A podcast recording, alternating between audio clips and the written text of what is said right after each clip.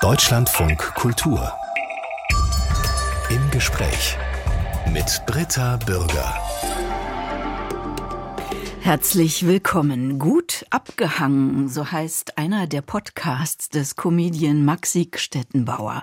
Ich habe mir die aktuelle Weihnachtsausgabe angehört, Folge 94. Da sitzt er mit seinem Schweizer Comedy-Partner Alain Frey im lustigen Weihnachtspullover vor dem Mikro. Und heute, Maxi Stettenbauer ist uns aus Köln zugeschaltet. Haben Sie den Weihnachtspulli immer noch an oder ist Weihnachten abgeschlossen?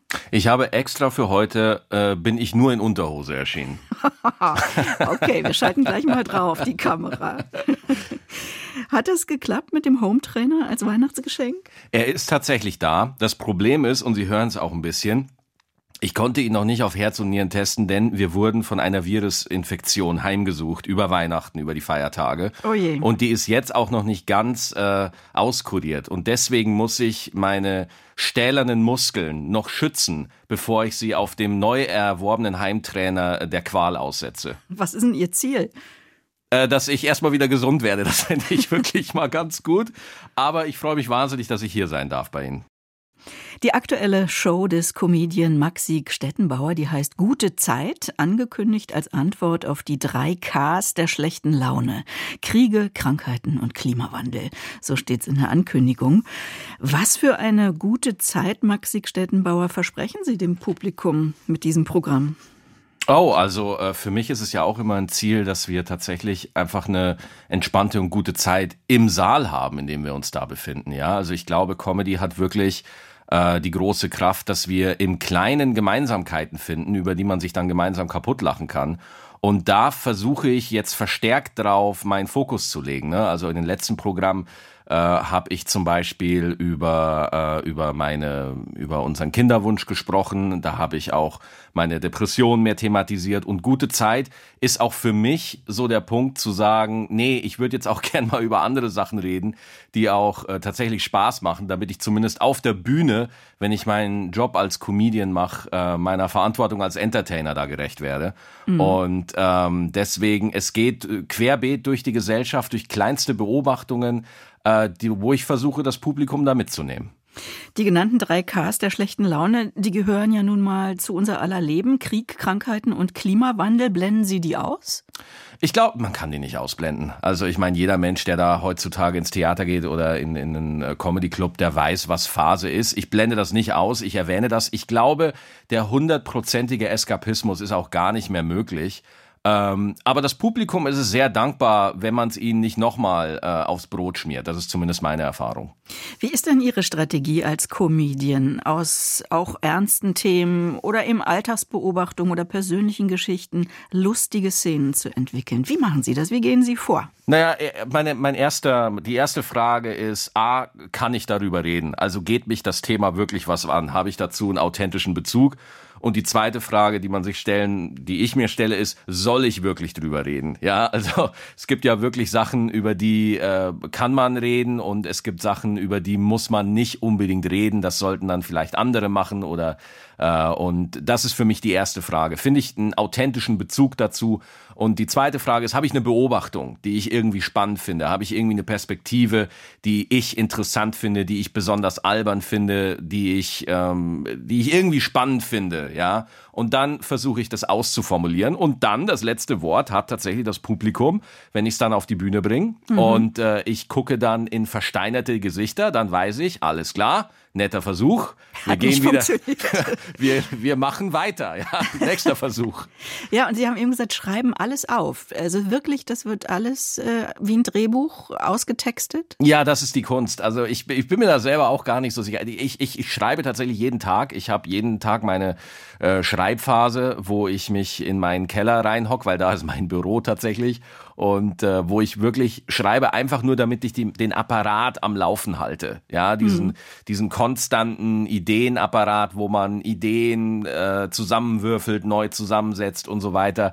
Aber ganz ehrlich, ähm, ich weiß nicht, wie viel das bringt. Also ich mache das und äh, dann habe ich eine Grundidee für einen Textbaustein oder für eine Idee und dann mache ich es auf der Bühne und dann kommt's völlig anders raus, weil das gesprochene Wort funktioniert ganz anders als das geschriebene Und ähm, ganz oft schreibe ich einfach nur für mich, um rauszufinden, was denn eigentlich wirklich meine Perspektive zu Themen ist. Also ich mache das eigentlich mehr zur Selbsterforschung. Ähm, wie eine Nummer, wie, wie eine Sache auf der Bühne letztendlich aussieht, das ist immer im Zusammenspiel zwischen Publikum und, und mir. Also ähm, ich kann das gar nicht. Oh, das Publikum ist mein Co-Autor. Ja, also ich brauche wirklich die Menschen, äh, damit das da im Moment entsteht. Aber angefangen haben muss das ja mal alleine, sich als Comedian auszuprobieren. Ja.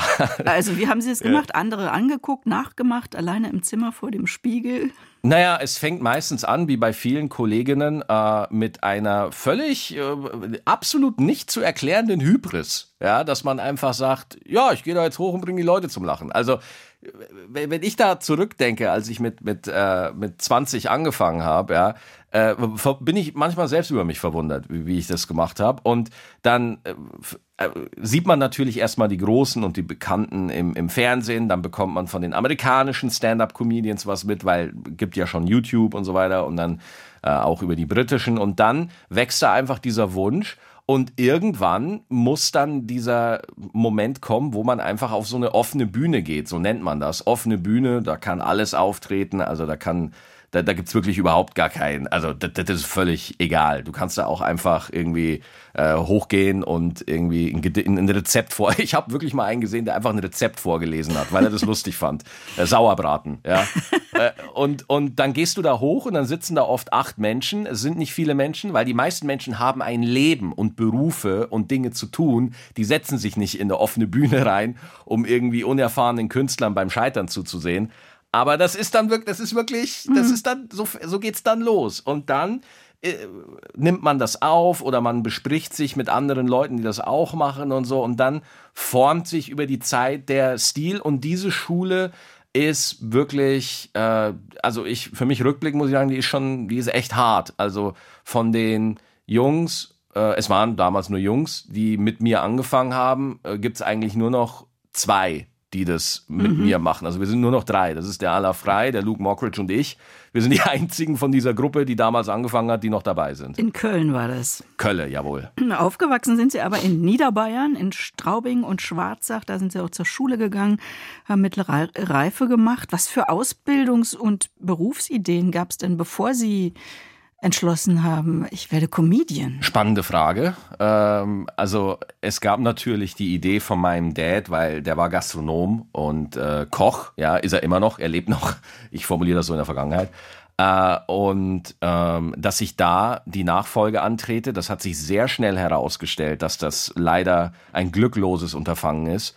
Ähm, und es gab tatsächlich mal den Moment, wo mein Opa, Gott hab ihn selig, äh, zur Bank gegangen ist, gegenüber und gefragt hat, ob die eine Lehrstelle haben, damit aus diesem komischen Bub vielleicht doch noch irgendwas wird. Aber mhm. dann hatte ich schon das Angebot aus Köln und war dann schon über alle Berge. Und äh, deswegen gab immer, wie ich dachte immer, ich werde Informatiker, ja, weil ich mag gerne Computer, ich sitze da gerne dran, aber. Du hast viel mit Videogames gespielt, ne? Yes, das war mein Zufluchtsort, ja. Mhm.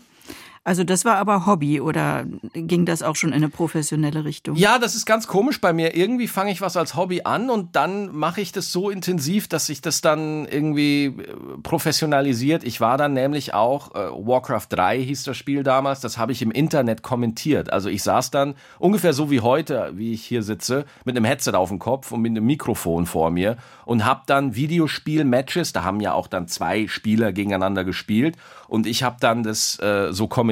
Ich war quasi so der Gerd Rubenbauer des Internets, mhm. ja, und, und habe das dann äh, wirklich wie eine Sportübertragung kommentiert und da konnte man sich dann online einloggen und sich das mit anhören und das waren dann auch schon so 300, 400 Menschen, die sich das angehört haben regelmäßig.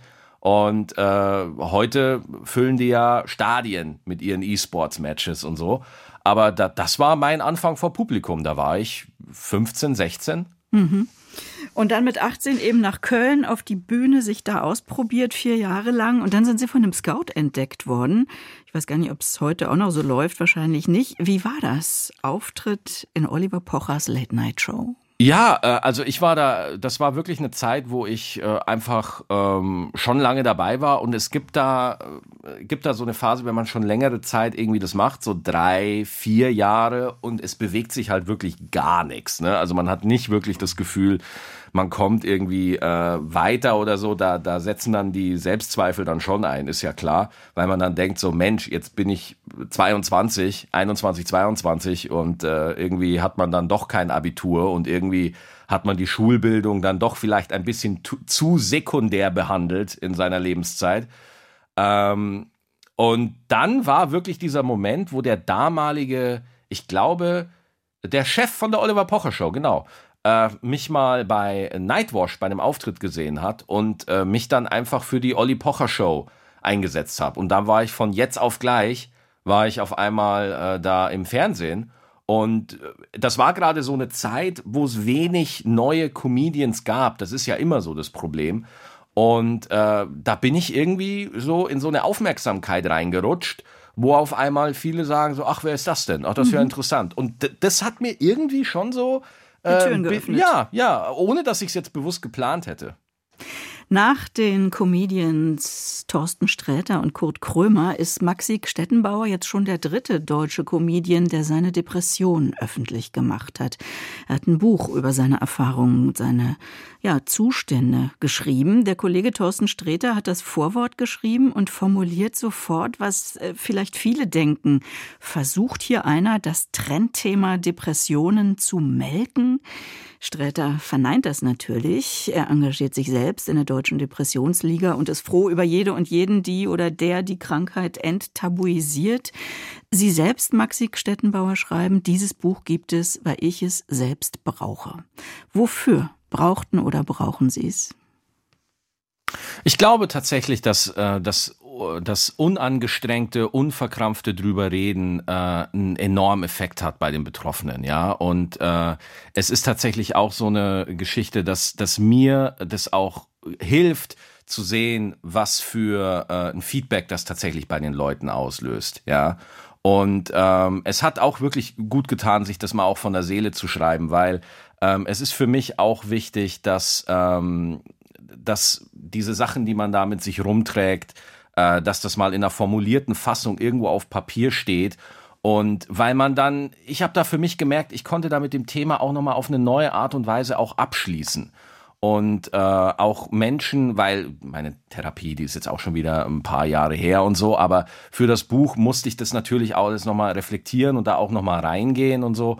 Und äh, insofern, weil ich das Tal einfach kenne und da wünscht man sich einfach nichts mehr als irgendwas, an dem man sich irgendwie festhalten kann, damit einem, damit man zumindest wieder Hoffnung hat, ja. Mhm. Und ähm, das war so für mich die Intention des Buches, dass man da eben ein Herzbuch hat, ja, dass das sich auch ganz klar von meiner Arbeit als Comedian unterscheidet.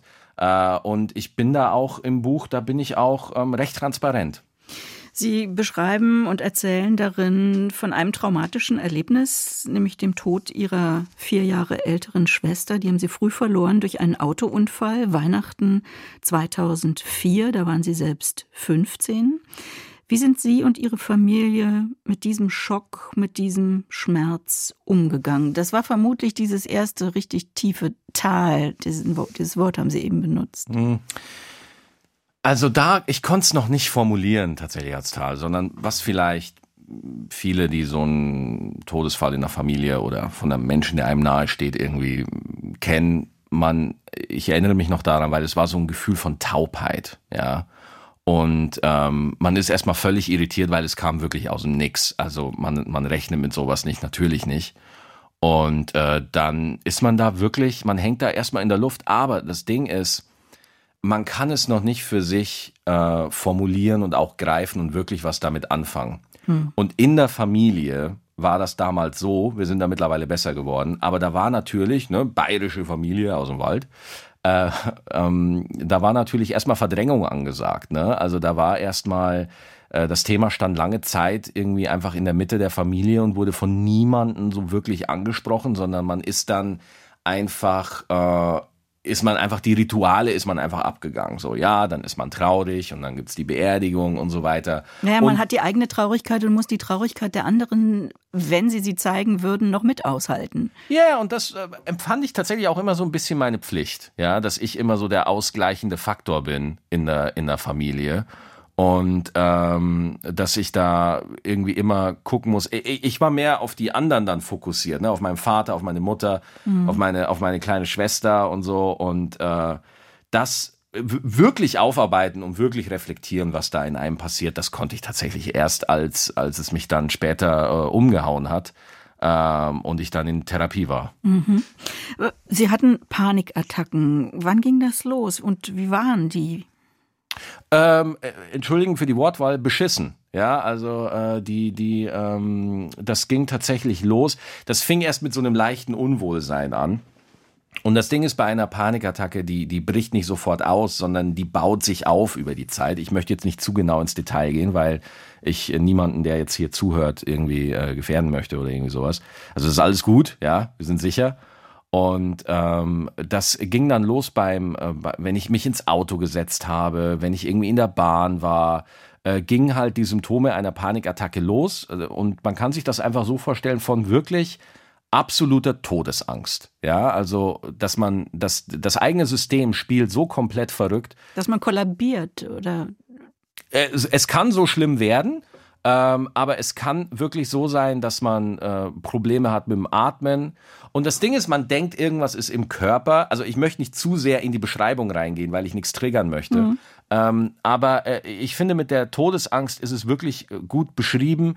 Ähm, Schweißausbrüche, äh, schnelle Atmung und wirklich, man hat da, also ich hatte wirklich regelmäßig das Gefühl, ich sterbe jetzt, ich muss jetzt sterben, ja ähm, ich kann nicht erklären, was es ist. Dann rennt man 150 Mal zum Arzt. Die finden alle nix, ja. Und dann man glaubt denen natürlich nicht, weil man fühlt ja, was man fühlt. Ja. Und äh, das führt dazu zu einer konstanten Überforderung. Ja. Irgendwann muss ein Punkt gekommen sein, an dem Sie das ja auch nicht mehr überspielen oder verdrängen konnten. Wie haben Sie erkannt, dass Sie krank sind? Äh, als es mich umgehauen hat. Ja, also das war ich ähm, im, äh, das war, da war ich im Keller. Ich wollte gerade, wollte einordnen. Ich glaube, das war so ein bisschen nach dem ersten Oliver Pocher Auftritt war das eine Zeit lang. Ich glaube ein Jahr später. Und dann saß ich da im, im äh, bei meinem äh, Management, mit dem ich das damals gemacht habe. Und äh, das war gerade eine schwierige Zeit, weil dann äh, wir dachten eigentlich, es wird besser, aber es wurde dann doch nicht besser äh, hat sich dann irgendwie nicht erholt und dann äh, habe ich richtig gemerkt, wie so diese ganze Arbeit, die ich da reingesteckt habe, vor mein äh, Auge irgendwie zusammenbrach. Und das nächste, an was ich mich erinnern kann, ich wollte aufstehen und äh, das nächste Bild, was ich bewusst im Kopf hatte, war, als ich am Boden lag und nach oben geguckt habe, wie so meine äh, zwei Manager damals auf mich runtergeguckt haben. Ja. Äh, und da war dann so der Moment, wo gesagt wurde, äh, Maxi, äh, ich hatte einen guten Freund zu dem Zeitpunkt, den habe ich immer noch, ähm, der gesagt hat, so, das ist nicht ganz normal. Also das sollte man sich angucken lassen. Und dann habe ich gesagt, du, ich war schon beim Arzt, die finden alle nichts. Und dann hat er gesagt, nee, nee, du, ich kenne da, ähm, ich kenne da jemanden. Und so bin ich dann zu meinem Therapeuten gekommen. Wie haben Sie in der Therapie gelernt, was ihnen gut tut und was nicht. Also auch Strategien gefunden, mit möglichen Panikattacken oder nahenden Panikattacken umzugehen. Hm. Also der erste, der erste große Punkt, das schreibe ich auch im, im Buch, äh, ist, dass man versteht, dass so wie es einem geht, dass das nicht normal ist, ja, weil vorher geht man ja davon aus, ja, das, es ist einfach so, ja, äh, man ist einfach äh, überfordert mit vielen Dingen. Man kann viele Sachen einfach nicht oder äh, viele Sachen stressen dich auch einfach.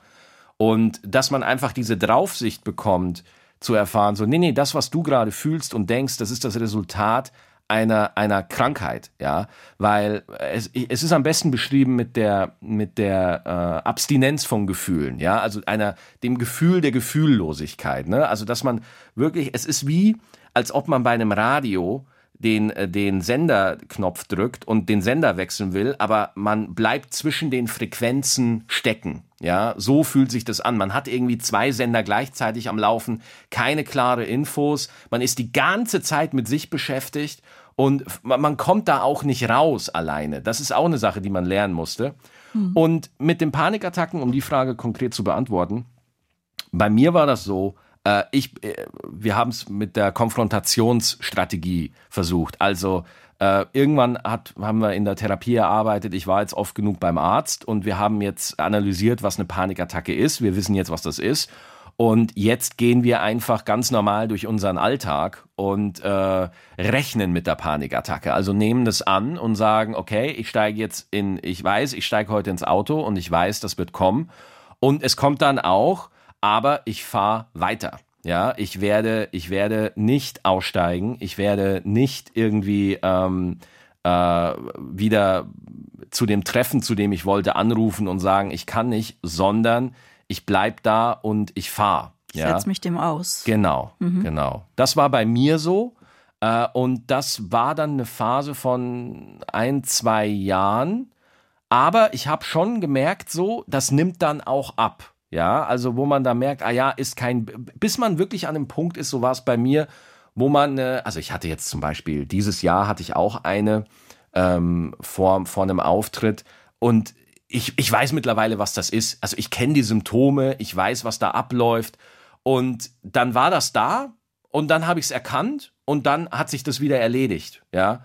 Und so sieht das heute für mich aus, nach, nach äh, acht oder, oder neun Jahren jetzt.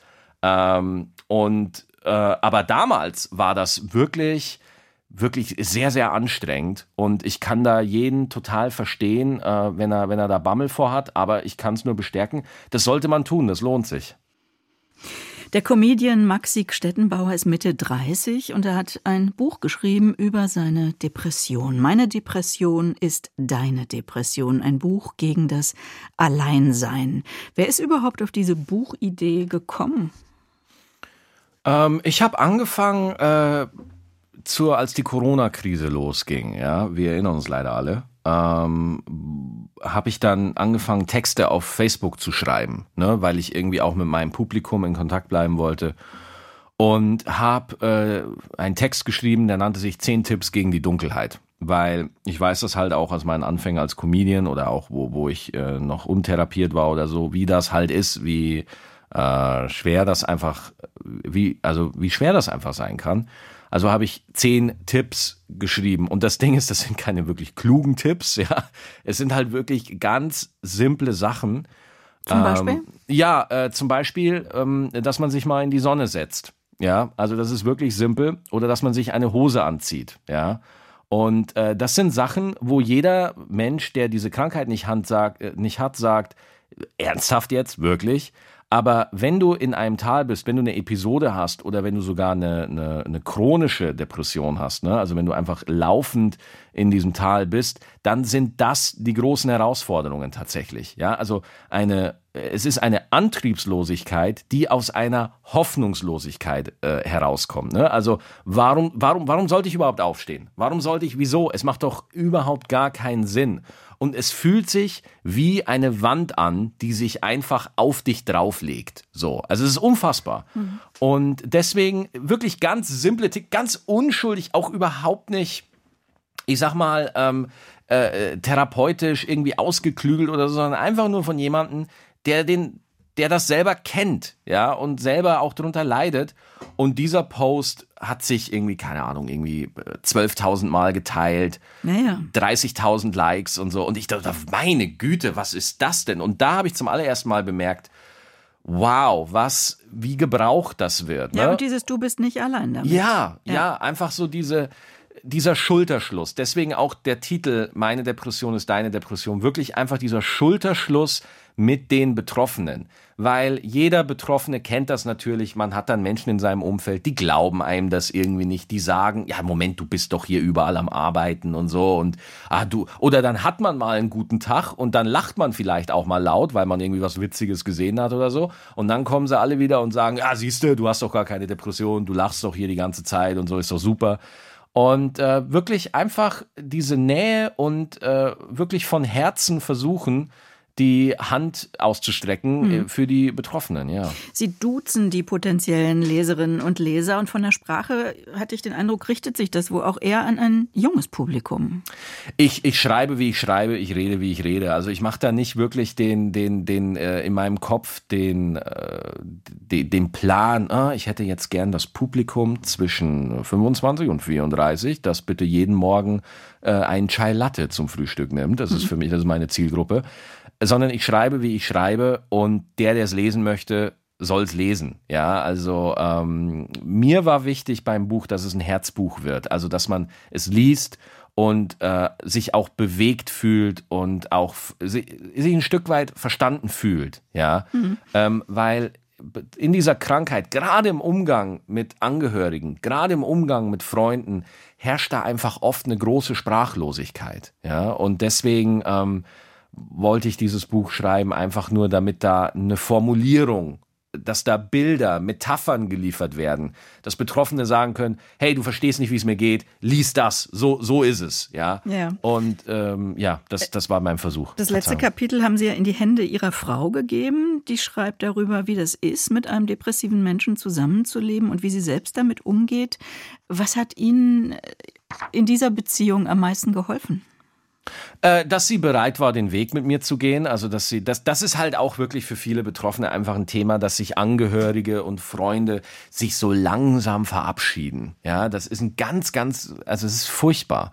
Ähm, es ist natürlich ein Verständnis, weil äh, ich verstehe es auf der einen Seite, weil man halt auch nicht weiß, was man machen soll. Ja, dann äh, erstens der Betroffene, die Betroffene weiß oft nicht, dass sie eine Depression hat. Das ist ja schon mal Punkt eins. Erstmal wissen, dass man es hat. Ja.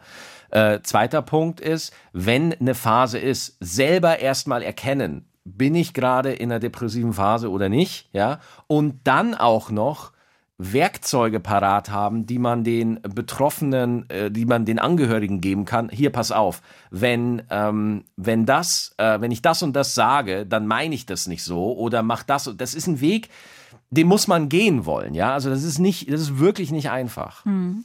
Was gibt es außerhalb Ihrer Beziehung für Reaktionen auf das Öffentlichmachen? Also von Managern, von Veranstaltern, von Fans?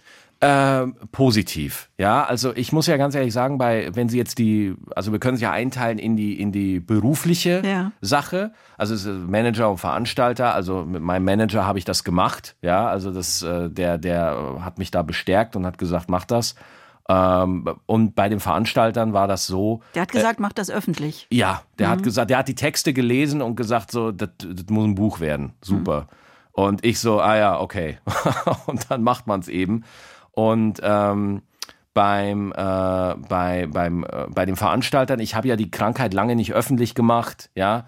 Und äh, deswegen ähm, waren die da auch, nachdem die das Buch gelesen haben, auch eher positiv und bei den, äh, beim Publikum war es auch tatsächlich so, ähm, wie viele Nachrichten ich über die sozialen Medien kriege von Menschen, die einfach Danke sagen und einfach nur, ähm, ja, wirklich äh, seitenlange Nachrichten, wo ich mir auch zwischen den Feiertagen, zwischen den Tagen, wo wir jetzt gerade sind, ähm, wirklich auch Zeit nehme und äh, das dann auch durchlese, aber auch manchmal ganz ehrlich sage, boah, das das sind zum Teil Stories, die sind wirklich einfach traurig und richtig krass, wo ich dann auch kurz schlucken muss und das Handy weglegen muss. Mhm. Ne? Also das, das ist einfach ein Thema, das geht ins Mark, ja.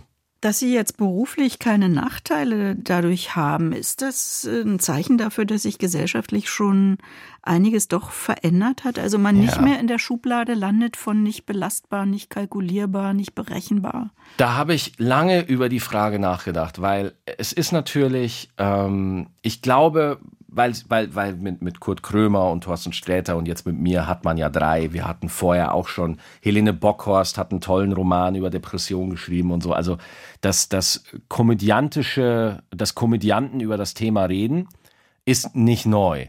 Ich glaube einfach, es kommt so viel vor, ich, empfinde es gar nicht als viel, aber viele Menschen sagen halt so, oh, das ist ja jetzt äh, so gang und gäbe. Ich glaube, uns Komikern ist es einfach gestattet, darüber zu reden. Wir dürfen darüber reden, ohne dass wir sofort äh, irgendwie, ähm, wie Sie sagen, berufliche Nachteile erleiden. Warum? Ja? Tja, das ist jetzt eine gute Frage. Ich glaube, ähm, der, der, die Dualität zwischen Komiker und Depression, das löst irgendwas aus, wo Leute sagen so, Moment mal, das passt doch irgendwie nicht. Du bist doch immer so gut drauf. Wie kannst du sowas haben? Also ich glaube, das ist einfach schon so eine Sache, die nicht passt. Mhm. So. Zweitens, Komiker sind in der Regel doch recht laute Gesellen, die auf der Bühne gerne mal äh, das Alpha-Männchen raushängen lassen. Und das ist auch wieder so ein Bruch, ja äh, wo man sagt, wieso? Ja, ah, ich hätte es ja nie gedacht bei dir oder so. Ich glaube, diese Nummer spielt damit. Und ähm, ich glaube halt auch, dass bei Komikern ist es so, wir sind von unserer Rolle her nicht unbedingt darauf angewiesen, dass wir nach außen hin Stärke repräsentieren müssen. Ja, wir, wir müssen nicht äh, wie in einem mittelständischen Betrieb zeigen, dass wir leistungsfähig sind. Das müssen wir auch, aber wir dürfen Schwäche zugeben. Wir dürfen sagen, ja, beim Ikea, da habe ich wieder irgendwie Quatsch gebaut oder bei einem anderen Möbelhaus, möchte jetzt hier nicht mich keinen Vorwurf aussetzen. Und äh, ich glaube einfach, diese, ähm, dieser Widerspruch, dieser wahrgenommene Widerspruch zwischen der Krankheit und dem Beruf. Ja, vielleicht macht das sogar glaubwürdiger, wenn man die eigene Schwäche zeigt, äh, kann man sich herausnehmen, auch mit den Schwächen, die Schwächen der anderen zu thematisieren. Ja, und äh, vor allem glaube ich, äh, also jetzt hier in den Medien, ja, wenn man hier so spricht und dann, dann merkt man schon, dass sich was geändert hat im Umgang mit der Krankheit. Doch durch wirklich die Zuschriften, die ich bekomme, durch die Nachrichten und so, sehe ich immer wieder, Betroffene haben immer noch ein Problem, es, äh, es zu sagen. Und die bringen wirklich nachvollziehbare Gründe. Ja? ja, also ich kann von dem mittelständischen Manager erzählen, der gerade auf dem Sprung ist in die Geschäftsführung, ja. Und äh, er, er, mer er weiß halt, dass er es hat, ja. Er, aber er möchte es einfach nicht öffentlich machen. Ähm, aber äh, er, er muss jetzt trotzdem Leistungsfähigkeit bringen und immer wieder beweisen, dass er das liefern kann und zeigen kann. Aber innerlich geht er einfach immer mehr zugrunde. Äh, so weit, dass er einfach an Meetings nicht teilnehmen kann und sich irgendwas ausdenken muss, warum er da nicht hin kann. So. Und an dem Punkt möchte ich einfach sagen, so, wenn wir einfach das, einen entspannteren Umgang damit finden, ähm, reduzieren wir Leid. Und ich bin auch der Erste, der sagt, da ist die Berufsbezeichnung des Komikers in der Kompetenz sehr, sehr schnell überschritten. Also es gibt nur so viel, was man da als Künstler und Komiker machen kann, aber ähm, das ist mein kleiner Beitrag dazu. Seit zehn Jahren kann Maxi Stettenbauer von seiner Arbeit als Comedian leben. Er tourt mit eigenen Bühnenshows durch die Republik. Am 14. Januar geht es weiter mit der neuen Show. Ähm, ja, er macht Fernsehauftritte. Wie kommen Sie zu Ihren Engagements? Ist das alles Selbstvermarktung oder ist das ein Management, der, das da tatsächlich einen Plan baut? Ich wünschte, es gäbe einen Plan. Ich wünschte, wirklich, ehrlich, Sie, Sie sprechen da eine ganz tiefe Sehnsucht in mir aus, ja, dass, dass, dass es einfach jemanden gibt, der einfach einen Kalender hat und sagt, äh, so Maxi, du bist an dem und dem Tag um äh, 12.34 Uhr bist du da und machst du da. Es ist wirklich, ähm, ich kann nur für mich sprechen. Ich kenne Kollegen, die haben den großen Masterplan, die, äh, die sagen ganz genau, ich mache das jetzt und in fünf Jahren bin ich da und in zehn Jahren bin ich da. Äh, bei mir war es wirklich so, ich, ähm, ich mache das einfach. Ich mache das einfach und ich versuche das, ich versuche besser zu werden, ich versuche einfach noch authentischer, noch, noch ehrlicher zu werden und in, in meiner, meiner Kunst, für mich ist es Kunst, äh, einfach, ja, dass ich da auch meine Entwicklung mache. Und alles andere passiert, ja, also. Aber ähm, es braucht schon ziemlich viel Selbstvermarktung auch. Social Media, Podcasts. Ja, man muss schon da sein, ne? Mhm. Also man muss schon gesehen und gehört werden, so. Aber für mich ist das alles ein Resultat von, wenn das, was du auf der Bühne machst, seinen Zuspruch findet, dann werden dich auch Plattformen haben wollen. Ja, also du wirst dann auch, ähm, das ist zumindest so meine Annahme, ja. Also dann, ähm, also den, den Podcast mit Allah frei, den hätte ich nicht, wenn Allah mit mir nichts zu tun haben wollen würde. Wir mögen uns halt auch privat, wir sind befreundet. Äh, und es hat sich hingehend so, wenn, wenn Sie darauf anspielen, schon so verändert, dass man einfach alle Kanäle bespielen muss. Ja, ja. also dass man einfach ständig überall äh, da sein muss und äh, dass man da für sich einen Weg finden muss, wie man diese nicht ähm, dieses äh, hungrige Monster, sage ich jetzt mal, Social Media, äh, wie man das so bedient, dass man nicht komplett kaputt geht.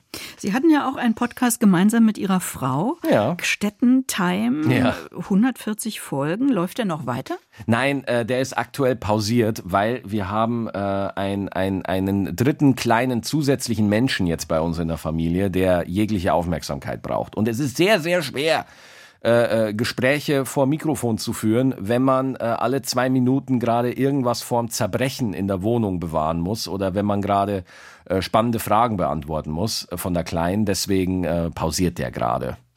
Womit bringt die Tochter Sie zum Lachen? Meine Tochter hat einfach ein sehr gutes Timing. Ja, die hat wirklich einfach ein sehr, sehr gutes Timing. Zum Beispiel, ähm, was sie macht, wir sind neulich spazieren gegangen und äh, meine Tochter weiß mittlerweile, was ein Ball ist. Ja, das heißt, alles, was rund ist, wird als Ball bezeichnet. Und wir waren, wir waren äh, spazieren und dann kommt uns ein äh, gut gesetzter Herr entgegen mit Glatze und meine Tochter zeigt auf den Kopf von diesem Mann und sagt laut Glatze.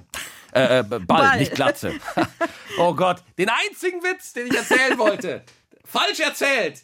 Der Stettenbauer, Amateur. Äh, und sagt halt dann laut Ball, ja. Und äh, das hat der Mann leider überhaupt nicht lustig gefunden. Und da waren wirklich all meine Qualitäten als Moderator gefragt, dass ich die Situation wieder einigermaßen entschärfe. Nein, nein, der, sie meint die runde Wolke hinter Ihnen. Das hat nichts mit Ihnen zu tun, guter Mann. Naja. Ja, und umgekehrt, womit bringen Sie die Tochter zum Lachen? Das ist Gott sei Dank so, äh, man muss tatsächlich einfach nur ein bisschen blöd gucken. Das kann ich ganz gut und dann hat man schon den Lacher sicher. Maxi Stettenbauer, wie wichtig ist das Fernsehen noch für professionelle Comedians?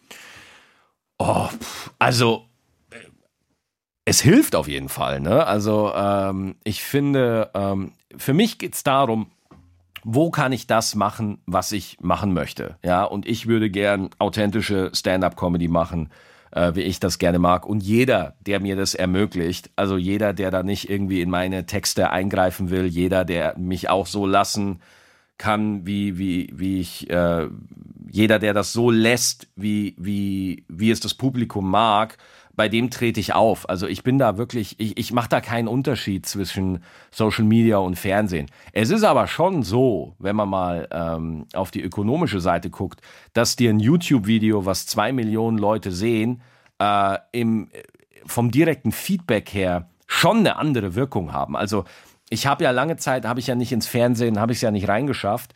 Und dann habe ich halt meine Auftritte selber gefilmt und auf YouTube hochgestellt und auf Facebook Clips verteilt. Und dadurch konnte ich mir meine erste Bekanntheit aufbauen.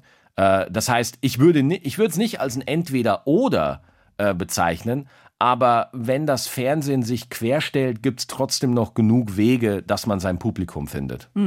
Aber das heißt, Sie müssen schon auf Angebote warten oder kann man sich als Comedian auch selbst anbieten?